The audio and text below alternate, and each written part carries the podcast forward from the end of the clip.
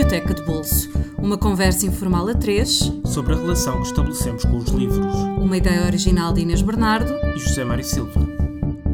Olá, bem-vindos ao Biblioteca de Bolso, um podcast sobre livros que volta a sair de Lisboa em direção a lugares onde se discute literatura. Neste caso, viemos até à cidade do Fundão, onde decorre o Festival Literário da Gardunha, a quem agradecemos o convite. Esta semana falamos com Maria João Cantinho, poeta, crítica literária e ensaísta, doutorou-se em Filosofia Contemporânea pela Universidade Nova de Lisboa. Além de investigadora nesta área, colabora com a revista Colóquio Letras e com muitas outras revistas literárias e académicas. Além de vários ensaios e alguma ficção, publicou quatro livros de poesia, o mais recente dos quais, Do Ínfimo, foi, foi distinguido com o Prémio Glória de Santana. Além de integrar vários júris de prémios literários, representou Portugal em festivais de poesia e literatura no estrangeiro. Foi ainda diretora da revista Café com Letras e a atual editora da Caliban, uma revista de letras, artes e ideias, por enquanto com uma existência puramente digital. Olá Maria João, muito obrigada por teres aceitado é, o nosso convite. Eu é que agradeço, olá, eu que agradeço, é um prazer estar aqui convosco. Uh, e pronto, não sei o que é que. não, não, não te preocupes, vamos tratar-te bem. Vamos, sim. Vamos começar. Como é que devemos começar, não é? Sim, vamos uh, começar por um, por um livro clássico, não é? Uhum. o, o Banquete ou o Simpósio do, do Platão. Uh, que é uma escolha que seria mais ou menos previsível, vindo tudo da, da, filosofia. filosofia. Mas porquê este livro uh, em, em, concreto? Um, porquê em concreto? Eh, eu, eu, quando tinha pai, os meus 16, 17 anos, já ainda não andava em filosofia, mas já lia, já lia estes pequenos diálogos de, de Platão, porque achavam que eram autênticas obras-primas literárias, não é?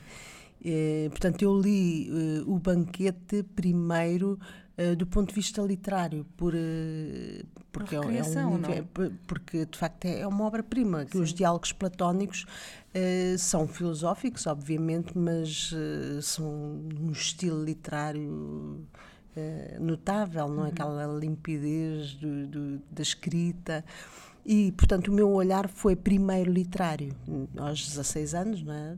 Talvez tivesse 16 anos, sim. Uh, só depois, na faculdade, é que eu comecei a estudar uh, uh, Platão e, portanto, iluminou-se a um tipo... outro olhar sobre o livro. Portanto, eu queria, queria mostrar, por um lado, que comecei como literatura, não é? Mas por outro lado, há aqui uma uma ideia de que é central, que é a ideia do conhecimento e do amor ao conhecimento, não é? Que de facto, para uma pessoa que está em filosofia, é, é mais ou menos uma pulsão inconsciente, não é? Uhum. Uma pessoa que vai para a filosofia vai fazer o quê? Vai à procura de, de respostas e, e, depois fica sempre frustrada porque elas nunca estão em lado nenhum, não é? Mas, Ou então nascem mais perguntas exato, ainda. É? Exato, Mas uh, por essa altura eu também tinha lido, uh, tinha lido A Morte em Veneza, do, do Thomas, Thomas Mann. Mann. Eu sou completamente apaixonada por Thomas Mann. Vocês fizeram uma grande maldade, foi pedir para escolher três livros, não Quase é? Podias escolher três do Thomas Mann. Eu, eu podia possível. ter escolhido os três do Thomas Mann, não é? Mas tinha, tinha lido eh, A Morte em Veneza, do Thomas Mann. Eu estava completamente apaixonada e, portanto, sentia que havia muitas afinidades e quis perceber o que é que havia em relação ao banquete, uh, porque eh, to, toda a estrutura de, do livro de Thomas Mann acaba por ser uh, um pouco, não é copiada, mas é, é revisitada, não é? Há uhum. uma revisitação da morte em Veneza, sobretudo uh, a ideia de, da beleza como passaporte para o uhum. conhecimento, uhum. aquela cena final do filme em que ele aponta para longe, não sei se. Há muitas pessoas é? que não se apercebem disso, mas que aponta com o dedo e eu faço ali uma leitura muito platónica do filme, que está a apontar para o mundo das ideias, é. não é? Um, e o banquete era isso que foi isso que de facto me apaixonou, que é essa essa possibilidade de através da beleza e do sublime, daquilo tudo que nos apaixona na arte, não é? Uhum. Nós termos acesso ao conhecimento. Uh, porque hoje em dia há um certo divórcio entre a ideia do conhecimento e a literatura, não é? Uhum. E perdeu-se um pouco essa ideia da responsabilidade, uh, que o autor. Uh, autores como Thomas Mann não podem ser lidos uh, do ponto de vista da atualidade, porque têm uma carga metafísica altíssima, não é? Uh, daí a minha escolha também dos livros. Sim, tens uma ah, atração uh, também na literatura pela literatura filosófica. Sempre, sempre. Mas isso é, é uma coisa quase inevitável para mim. Estás com um pé no, no mundo da literatura e com o outro Exatamente, no, exatamente. É? O que é muito difícil para mim ao mesmo tempo, não é? Porque acabo por não estar em nenhum lado, não estou em nenhum lado nunca, mas a minha escrita também é assim. A minha Sim. escrita é com um pé no, na metafísica e outro pé na, na literatura. Uh, o que faz com que os meus livros muitas vezes sejam uh, difíceis de compreender por isso mesmo, porque perdeu-se um pouco esta ideia de que a metafísica é, é um tema literário, não é? E, e, quando eu falo de metafísica, não falo do ponto de vista pretencioso, das grandes ideias, dos grandes ideais, não, é a procura do conhecimento, uhum. uh, nesse sentido. Uh, e o que, é que eu, o que é que eu de facto achava ali lindo no banquete eram aqueles diálogos super uh, cool, não é? Podemos usar esta expressão.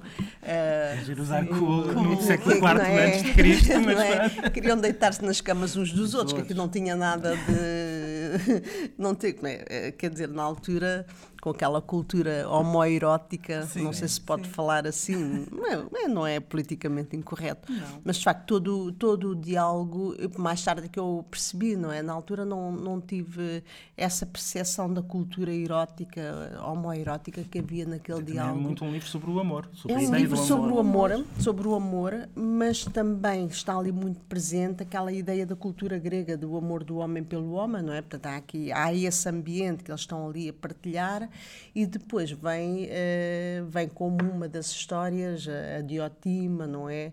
E em que ela fala exatamente sobre a, a, questão da beleza e sobre a questão do amor e da beleza como passaporte para o conhecimento ou, ou como via. O passaporte é uma, uma ideia um bocadinho parva, mas uh, como via para o conhecimento. Uh, e são precisamente esses, esses diálogos que, que me fascinam no, no banquete, uh, porque para um jovem, porque é que isto é marcante? Para alguém que tem 16 anos, Uh, encontrar um livro que está a falar das coisas que nos inquietam, pelo menos naquela altura era o que me inquietava, não havia telemóveis, não havia nada, não podia tirar selfies, não havia nada para fazer, não é? A não ser ter inquietações, não é? é ter inquietações existenciais, não é? O que é isto, o amor? Eu, o que é, que o amor, o que é, que é isto, o conhecimento, e depois uma certa atração que eu sempre tive pela pela mística, não é? Que é, é mística não no sentido beato, naquela, não é daquelas coisas da igreja, mas a mística do conhecimento, não é? Aquelas teorias esotéricas, um certo esoterismo que o banquete também tem, não é? Porque a figura a figura da Diotima é uma figura mística por excelência, não é? A figura do orfismo, e, e portanto, há, há, um, uma espécie de entrelaçamento ali entre conhecimento, amor, eh, que eu depois vi encontrar também muito noutras, eh, noutras teorias místicas, por exemplo, no Rumi, no sufismo, eh, e que são universais, são universais na, no pensamento, não é?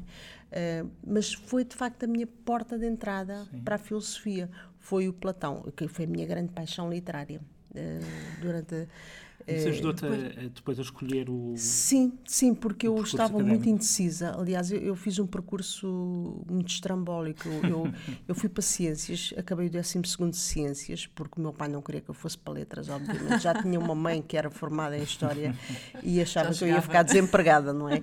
E então fez-me sempre, forçou-me sempre um bocadinho a ida para Ciências. E eu eh, era uma excelente aluna, portanto, tirei notas ótimas para entrar na faculdade mas quando cheguei ao 12 tinha um, desânimo profundo porque sentia que não era aquilo que eu gostava de fazer, que eu gostava de ler e de escrever e quer dizer, aqui a abrir sapos e a observar sapos, aquilo era uma seca tremenda, não é? E então, não há metafísica o meu possível refúgio era, não, não, não, há, quer dizer, uh, e decorar o nome, e depois eu sempre testei decorar coisas, não é? Decorar o nome das plantas todas em biologia, aquilo era uma seca tremenda. E então eu fiz uma paragem ali no 12 porque estava muito confusa na minha vida. E além disso, tinha uma desvantagem foi ter chegado muito cedo ao 12 Era uma altura em que os pais nos punham a estudar aos 5 anos naquelas então, escolas. Com 17, para aí, eu, eu, eu, acabei, eu acabei o 12 tinha 15 anos ainda. A sério? A sério. uh, porque havia a mania, eu faço anos em outubro, não é? Ah, e havia pois, a mania de, um de, pôr o, de pôr as criancinhas, a minha mãe era professora, não é? A minha mãe uhum. pôs-nos logo naquelas escolas, naquelas senhoras, não havia creche e punham-nos naquelas escolas. Eu, quando cheguei à, à primeira Já classe, ler, já sabia claro. ler, mandaram-me para a segunda, não é? Então, não só entrei com um ano de avanço, como passei imediatamente para a segunda. Quando cheguei ao décimo segundo, eu tinha 15 anos, era uma maluqueira, não é? Depois andei ali completamente atrapalhada, porque não sabia o que queria. E então, quis ir para a literatura, não é? Mas tinha que andar muito para trás, tinha que fazer três anos, porque na altura não era tão fácil como é hoje, que era só fazer o décimo segundo, não é? Tinha que andar três anos. Eu, como sou um bocadinho preguiçosa, disse, não, não vou fazer três anos. E então achei que filosofia tinha a minha cara, mas a minha, o meu alvo era a literatura. Depois fiquei muito contente de ter feito, hum, ter feito filosofia porque sempre, porque as pessoas que eu conheço de literatura acho que têm sempre uma falha na cultura filosófica. Isso é a impressão que eu tenho. Pode, posso estar errada, não é? Eh, ou então tenho que ir ter por fora, não é? Enquanto que quem vem de filosofia normalmente se gosta muito de literatura, facilmente colmata essa, essa falha, não é? Eh, pronto, mas nós estávamos a falar de livros, não estamos a falar de mim, não é? Não, foi através do Está Platão. tudo ligado, está tudo Exato. ligado. Foi através do Platão que, que decidiste mesmo. Sim, sim, sim, sim. E foi o filosofia. Platão que me levou à, à filosofia, não é? Quer dizer, se, se- se isto é, se isto é filosofia, eu quero filosofia, não é? Depois comecei a ler o Nietzsche, que não percebi, não percebi nada daquilo. E Comecei tu a ler o assim imaginavas falava lá no meio do simpósio, no meio daquele, quer dizer, eram só homens, não é? imaginas, Mas, porque aquilo é tudo cinematográfico, Pois é, é? exatamente. É altamente cinematográfico. E depois tu imaginas É a luz da Grécia, não é? A luz da Grécia, aquele azul, aquele cheiro do mar, não é? é? Depois aqueles são todos apolíneos, não é? São todos bonitos, porque eles fazem imenso desporto. Não é? Isto aqui é, isto para mim Tu é um imaginavas isso tudo na tua cabeça? Claro, isto tudo na minha cabeça. 16 não é? anos, não é? 16 anos. a fazer filmes, Filmes, 16 claro. anos a fazer filmes, não é? Ahm, e depois, claro, depois passei rapidamente dali, passei para o Nietzsche. dizer, eu, eu acho que, no fundo, as leituras do Thomas Mann também me conduziram muito a isso. O Thomas Mann, o Hermann Hesse, que era o que nós líamos muito. Não, eu, tu tá- és um bocadinho mais novo que eu, talvez Mas não fosse isso, mas O Herman Hesse menos, mas o Thomas mas Mann o, o muito. Herman Hesse era o outro que me fascinava Por, por isso, porque todo, toda a escrita deles era sempre com um pezinho na, na filosofia, filosofia, não é? Portanto, era muito difícil resistir àquele apelo. Era um apelo. Era uma paixão mesmo, não é? E já que estamos a falar eh, do Thomas Mann, vamos passar para a tua segunda escolha, que é o Dr. Fausto. Exato. Eh, isto era para evitar também falar no, no que toda a gente fala, que é, É a Montanha, Montanha Mágica. Eh, e curiosamente, eu adoro a Montanha Mágica, mas acho que o Dr. Fausto vem colocar outras questões do ponto de vista filosófico e literário muito mais entrelaçadas, que é a questão do mal também, não é? Que é para mim é um dos grandes temas literários. eh, o mal, eh, o mal no sentido metafísico, o mal como fonte de criação, eh, o mal como o enigma, não é? E, e nesse sentido é que eu acho que o, o Dr. Fausto é, é um livro que para mim é, para mim é da- do século XX, é das grandes obras-primas que não é de facto considerado, não é considerado. Normalmente o que se considera é montanha mágica, não é? Eh, até por causa da questão do, do, do lugar ser considerado uma metáfora de, eh, daquilo que era o, o- reduto da Europa, não é? A ideia da Europa. Eh, o Dr. De Fausto. É, a questão, é? exatamente, mas, é- mas há ali um humanismo muito forte na Montanha Mágica, não é? Todos aqueles diálogos, enquanto no Dr. É Fausto. engraçado, também sobre os diálogos do Setembrini, não é? Do Exatamente, outro. os Setembrino, exato, são maravilhosos, não é? Mas, por exemplo, na- no Dr. Fausto nota já a decadência da Europa e a emergência do mal, não é? Ah, e da própria loucura, porque ah, o mal ali emerge como loucura. Ahm, e portanto aquela figura que também que é uma figura absolutamente apaixonante que é o Adriano Leverkusen não, não sei se a Inês que é muito novinha se calhar ainda não leu mas vai ler, Sim, claro. sim, Depois sim. deste, deste podcast tem Sim, que ler, não é? ler. Eh, não, mas é, é- é a figura do Adriano Leverkusen, é, é um músico, mas é um músico que questiona o paradigma da música constantemente e que faz um pacto com o diabo, não é? Portanto, como criador, faz um pacto com o diabo. E, portanto, depois são todos os diálogos em torno ahm, dos, desses problemas do conhecimento, não é? Aliás, eh, uma das fontes de inspiração foi precisamente o Stockhausen, ah, ah, não, o Stockhausen, o Schoenberg, desculpa, Schoenberg, obrigada por teres corrigido, estás a ver, ainda é de manhã.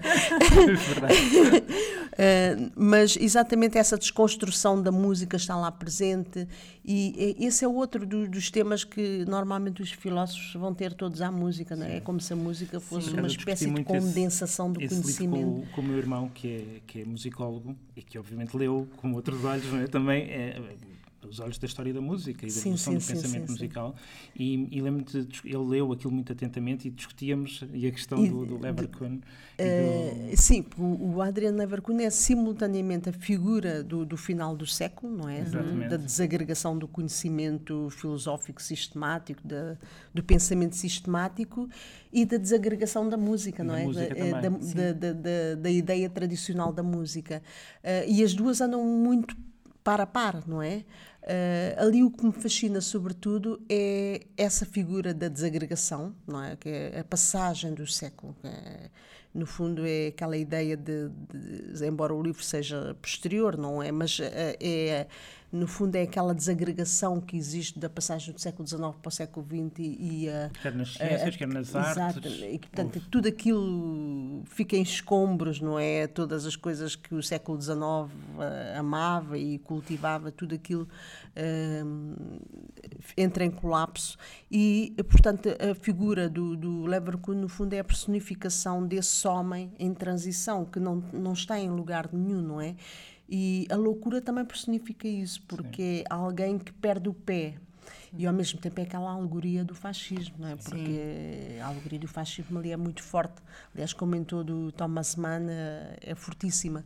Uh, porquê? Porque uh, tudo ali uh, está em escombros, a ideia da catástrofe, não é? Ao mesmo tempo que é a desagregação da cultura, Uh, e o nascimento de uma nova cultura, não é? Uh, porque quando se fala de desagregação, normalmente a gente esquece que há coisas a aparecer, não é? Uh, Sim, há reações isso é importante. essa e que nós é que ainda não, é? não estamos em condições de avaliar. O modernismo, não é? exatamente, outras, exatamente. Outras... Nós é que ainda não estamos em condições de avaliar e possivelmente o Thomas Mann tem um olhar muito mais catastrófico porque ainda não consegue Uh, ver o que, é que vem ele, a seguir. Ele, no fundo, ainda era um homem do século XIX, não é? Sim, Sim. completamente. Aliás, a toda, todo, toda a escrita dele. Os Bodenbrook, grandes, por exemplo, é, é completamente século XIX, não é? O José e os seus irmãos, aquilo tudo é, é, digamos que ele é o último escritor do século XIX, Exatamente. eu acho, não é? Escrevendo no século XX. Uh, também diria que o Proust também anda lá, também é um escritor do século XIX.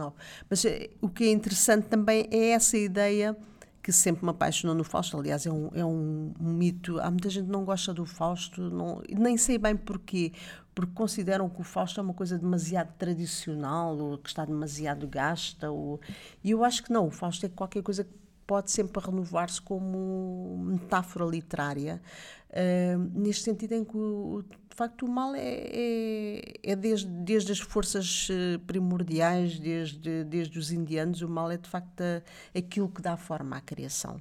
Os indianos encaravam isso desta forma. Nós é que temos uma ideia negativa do mal. Do mal. Mas, por exemplo, os indianos consideram que, hum, na, na, filosofia antiga, no pensamento antigo, eles consideravam que o mal é que dava forma, não é? Eh, e, portanto, há esta ambivalência, não é? Que, que não é por acaso que ela está ligada no, no Dr. Fausto, ou nos Faustos em, Sim, em geral. geral porque a ideia da forma, a ideia da criação, a ideia de, de, combater a escuridão, de arrancar as coisas para trazer à luz, não é? Essa alquimia que, que está presente na, e que produz o conhecimento, não é? É qualquer coisa que está enraizada no, na ideia do mal, não é?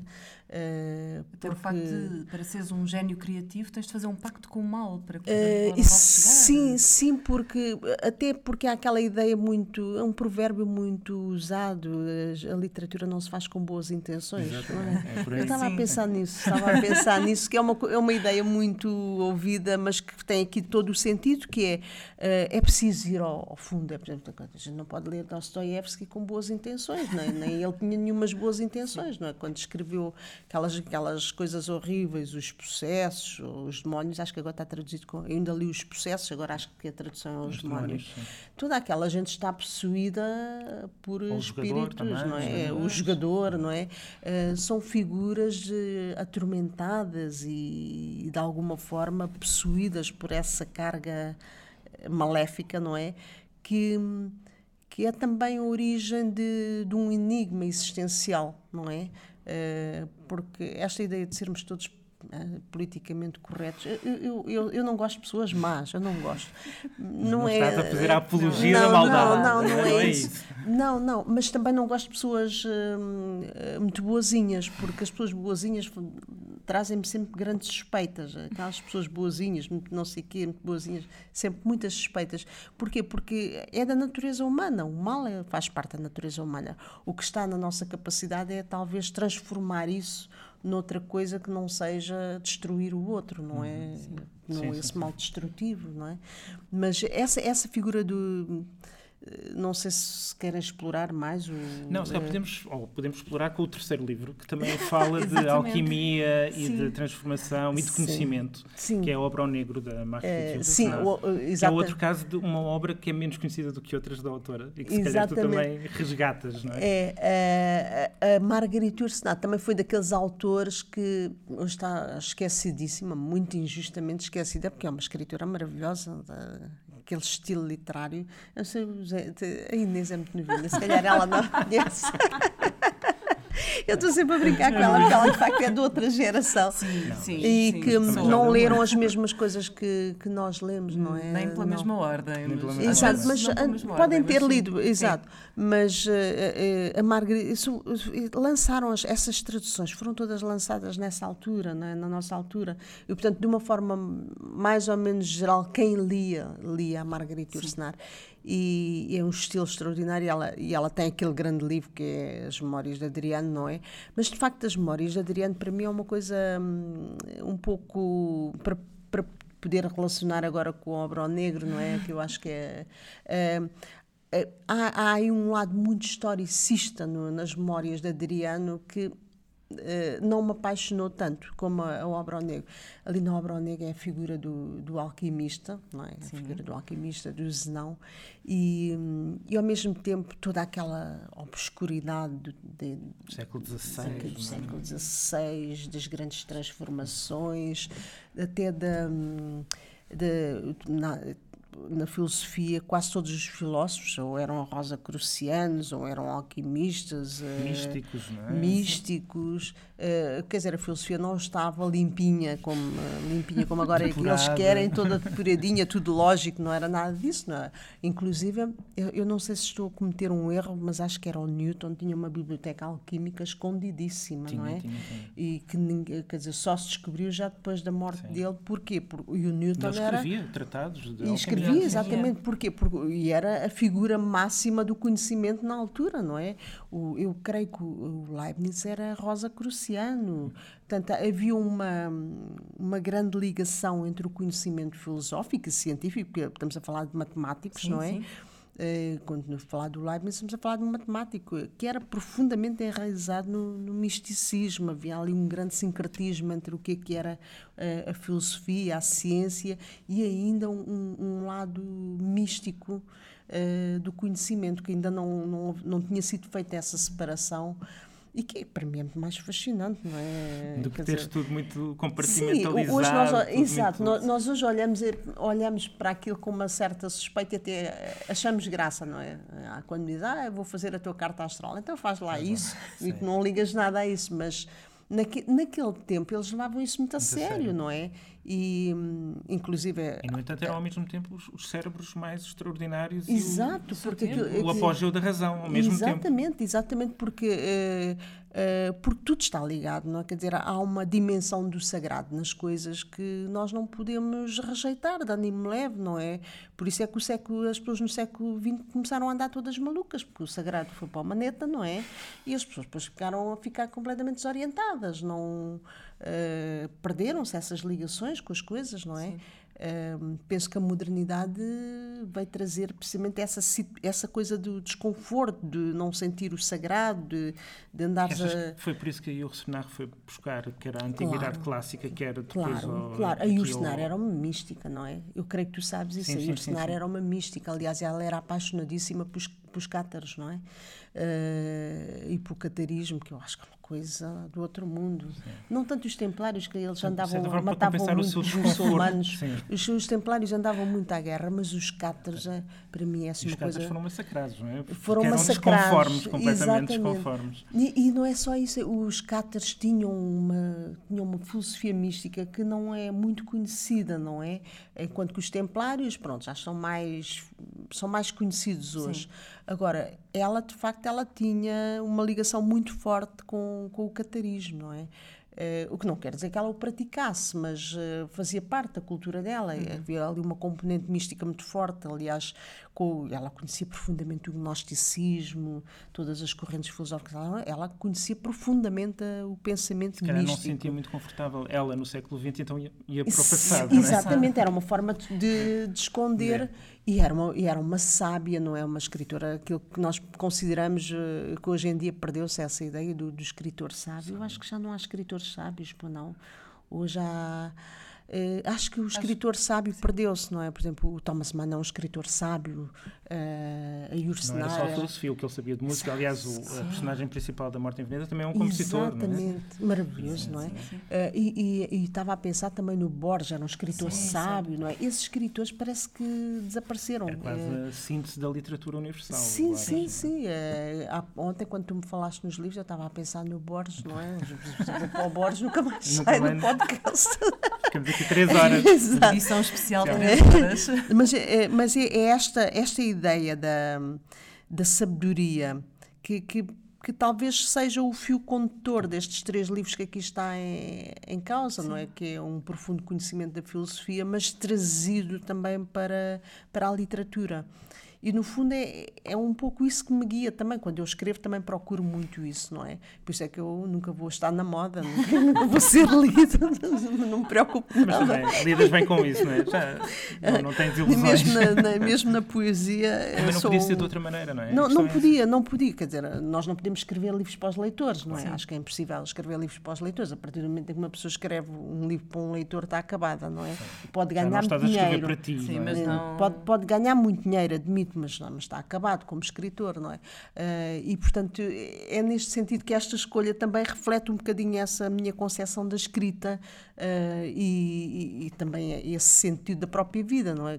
Quando nós falamos do sentido da escrita, é naquele sentido em que a escrita não está divorciada da, da, da vida, própria vida, sim, não é? Da sim. própria a nossa estrutura, a nossa postura perante a vida, não é? Uhum. Uh, não sei se a gente já passou.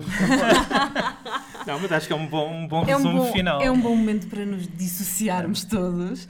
Uh, nós vamos continuar aqui a, a comer cerejas uh, e a conversar com escritores e a gravar podcasts para, para vos uh, dar. Para a semana estaremos de volta com mais um episódio, ainda no Festival da Gardunha. Até lá sigam-nos nas nossas redes sociais, em facebook.com.br Biblioteca de Bolso. convém relembrar que o banquete já me estava a esquecer, com as cerejas e a conversa já me estava a esquecer, mas podem encontrar o banquete de Platão, uh, também pode ser encontrado pelo título O Simpósio. Está disponível, disponível através das edições 70, com um preço de 10,60€. A mais nova? Eu ainda li na Guimarães, agora Sim, já deve haver. Já, já não, existe, portanto pois agora... Essa, essa está escutada. Essa Meu Deus, ela escutada. quis lembrar porque eu já estava velha. Nada disso, obrigada. nada disso, nada, nada disso. Nada disso. Uh, o Dr. Fausto Thomas Mann teve uma reedição em 2010 pelo Dom Quixote, mas está infelizmente esgotada. É só para dizer que às vezes os livros esgotam, mesmo sim, sendo sim, novos. Sim. E, ao e fica o sinal, não é? O fica aqui o aviso ao Dom Quixote e as outras editoras. É curioso o Dr. Fausto estar uh, esgotado. É, muito, é muito curioso. Ao mesmo tempo é bom sinal, não é? É ótimo, Quer dizer que é bom sinal. Pois Quem é. esteja a ler o Dr. Fausto, por favor, escreva-nos, conte-nos o que é que, o que, é que está a, que, a pensar. A obra O Negro de Marguerite e Yourcenar está disponível na Dom Quixote por 16,15€. Agora sim, podem nos seguir nas redes sociais em facebook.com.br Biblioteca de Bolso e ouçam-nos através do SoundCloud, do iTunes, por subscrição RSS e na rádio online Rádio Lisboa. Maria João, muito obrigada por teres vindo. Eu é que agradeço, foi uma conversa super interessante e espero que aprendam alguma coisa com, eh, pelo menos as pessoas que nos estão a ouvir, que, que lhes sirva de, de, guia de leitura, não é? Exatamente. Acho que é muito importante. Sim, sim. Acho, acho que é importante, é, é importante fazer-se isso. É Sim. importante. No que me diz respeito, vou já ler o Dr. Fausto para casa. Obrigada por eh, teres vindo e para quem nos ouve até para a semana com um novo convidado. Obrigada. Até para a semana semana. Até para a semana. Até para a semana eu vou